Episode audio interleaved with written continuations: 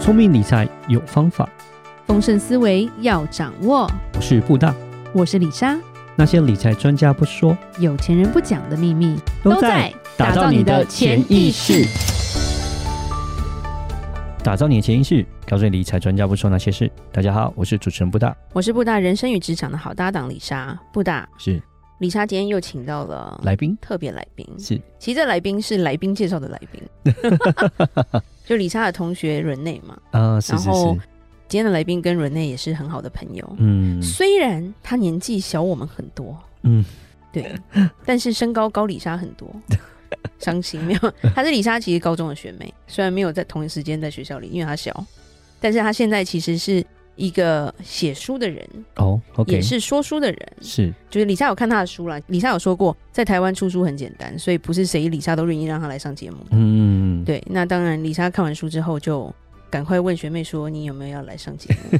对内容很不错，？”让我们来欢迎练习不听话的作者芬妮。 Hello，大家好，我是芬妮说书的 Fanny。 Hello Fanny，我们因为 Rene 才认识嘛，其实对去年就认识了，一直要约，结果很忙，对你忙我忙，忙忙忙忙忙到现在，终于出现了。对，一切都是最好的机缘。对，一切都最好的机缘。其实李莎在看你的书的时候，有蛮多感动啦，就是因为母女之间的一些关系呀、其实我觉得很多东西都相同的。然后你我觉得你很有勇气，能够写出这本书 了。很多人看了这本书之后，给我的注解都是“你好勇敢 哦。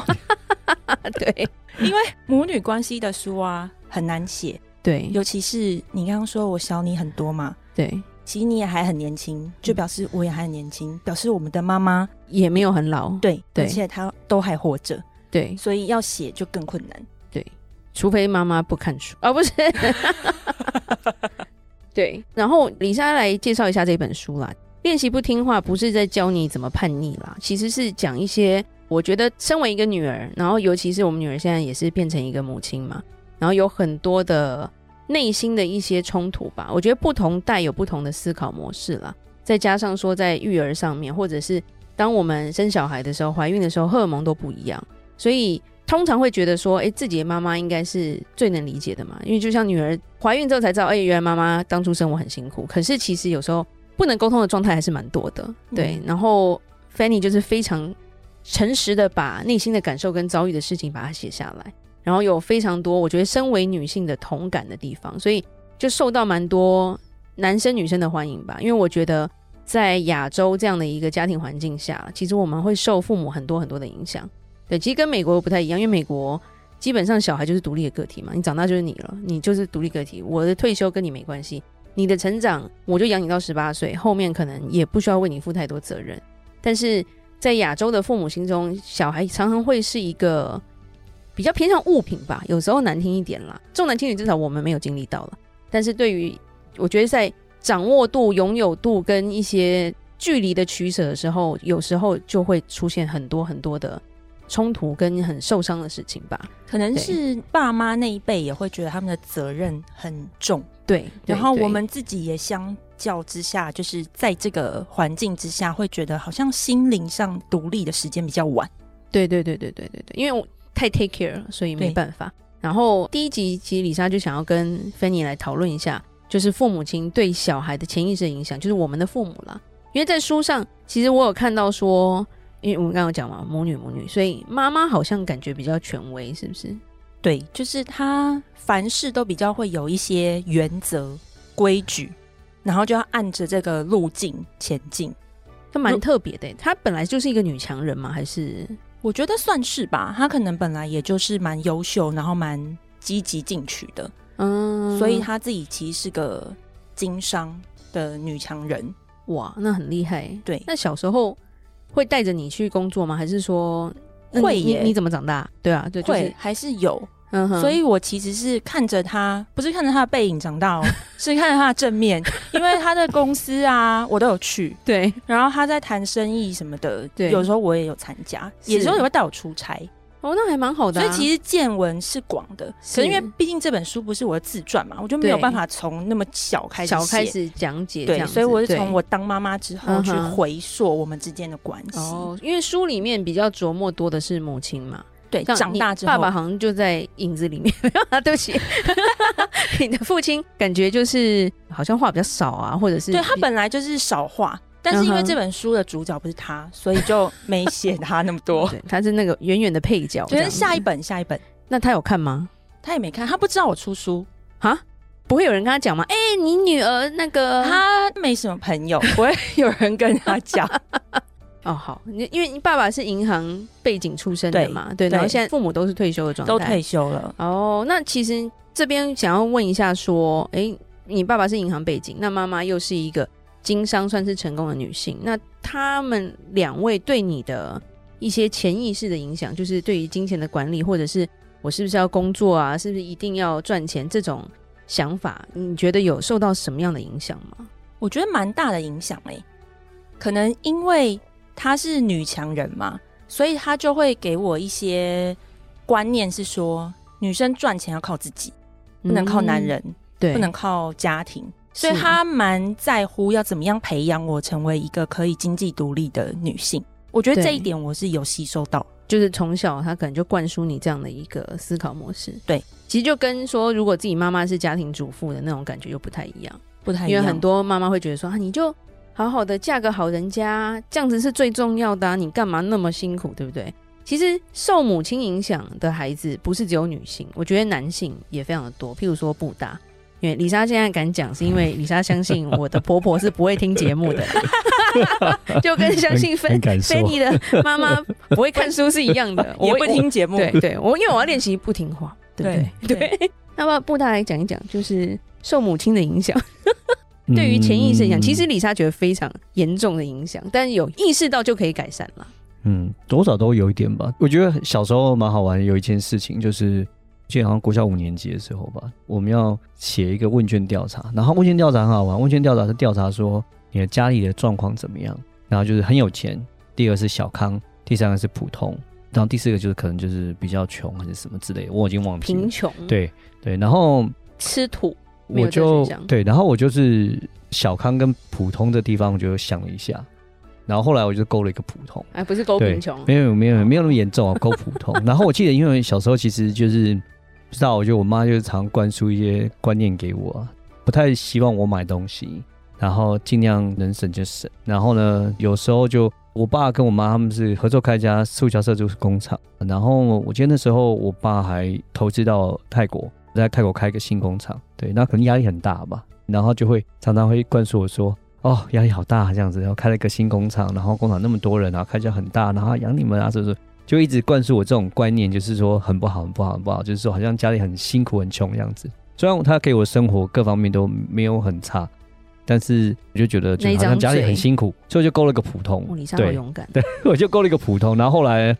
老师就以大人观念来看，想说其实你家对啊，你爸妈收入也还不错，有开个工厂，然后又投资到海外，然后你们过年都去泰国玩，都出国玩，其实你们不错啊，你为什么要勾个普通？然后我就说。我妈就跟我说，我们家就是不太好这样子，所以我们很辛苦，压力很大，所以就勾个普通。然后回家以后，然后回家我妈看就说，以后你勾小康就好了，好，你不要勾普通了。对，她就哦哎、，好可是我觉得妈妈很喜欢这样子耶，哎就是好像会觉得让你觉得我们家里很有钱，你以后就会不努力，你就会败家，对对， 对，嗯所以要让你觉得很辛苦，很辛苦，很辛苦，很穷，钱都要靠你自己赚，对不。然的话，反正就不成才嗯这可样。是他就会把这种贫穷或者是畏惧贫穷的一种种子会种到小孩我里，觉得会，嗯对对对，会就会受影。因为布大其实一开始我认识他的时候，他对金钱就比较没有安全感，就非常的保守啦。然后结果变财经专家哎、 对对对，不然就那我后来就想，那你自己懂比较好 啊，对啊，不然受你妈的影响太多了。因为就是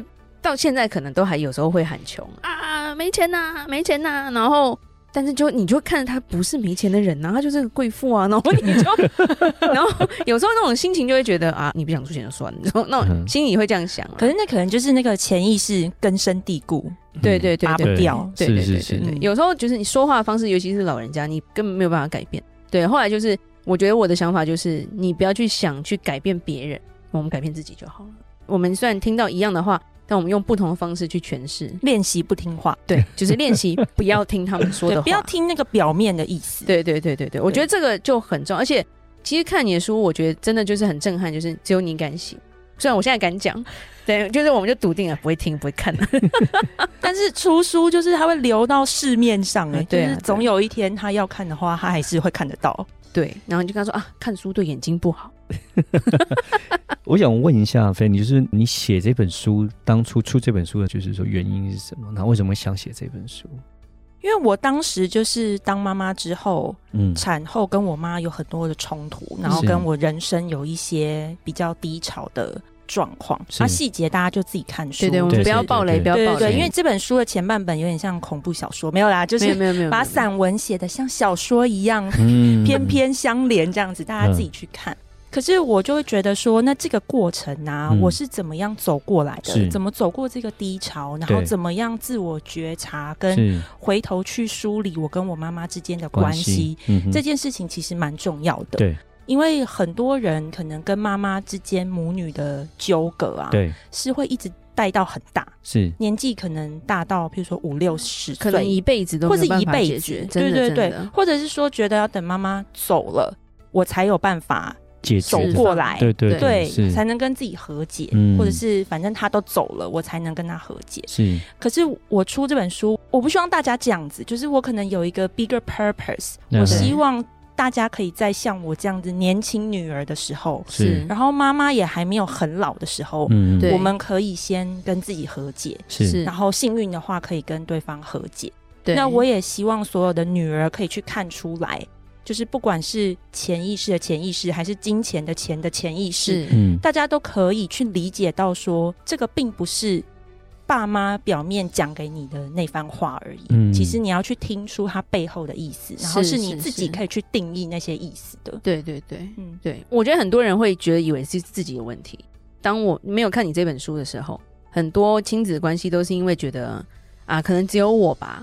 只有看你的书之后，发现哎、诶其实大家都一样，对，这种感觉很特别。因为写了也算是有点温暖大家吧，共同是疗是愈，对告诉大家女儿们说，其实大家并不孤单。嗯这样对，然后另一方面是，就像你说，你妈妈对你的影响就是要一个独立女性的一种思考模式嘛，所以她会要你去赚钱，钱自己赚之类的。所以我觉得也会导致说，哎，你生孩子之后遭遇的那些事情的时候，想要休息一下的时候，妈妈有一点不能谅解的感觉。对，对然后以及我可能也会觉得我不需要人家帮忙，我必须要自己，我必须要自己爬站起起。来。对对，可是我觉得这个潜意识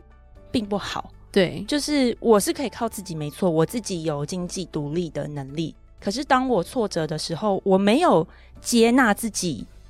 耍废的能力、欸对，因为你会觉得说我不能这样，我不能这样子。这样子就不是妈妈栽培我的那种感觉，对然后我就不是我了，我就是一个让人失望的一个烂人对对对，那种感觉。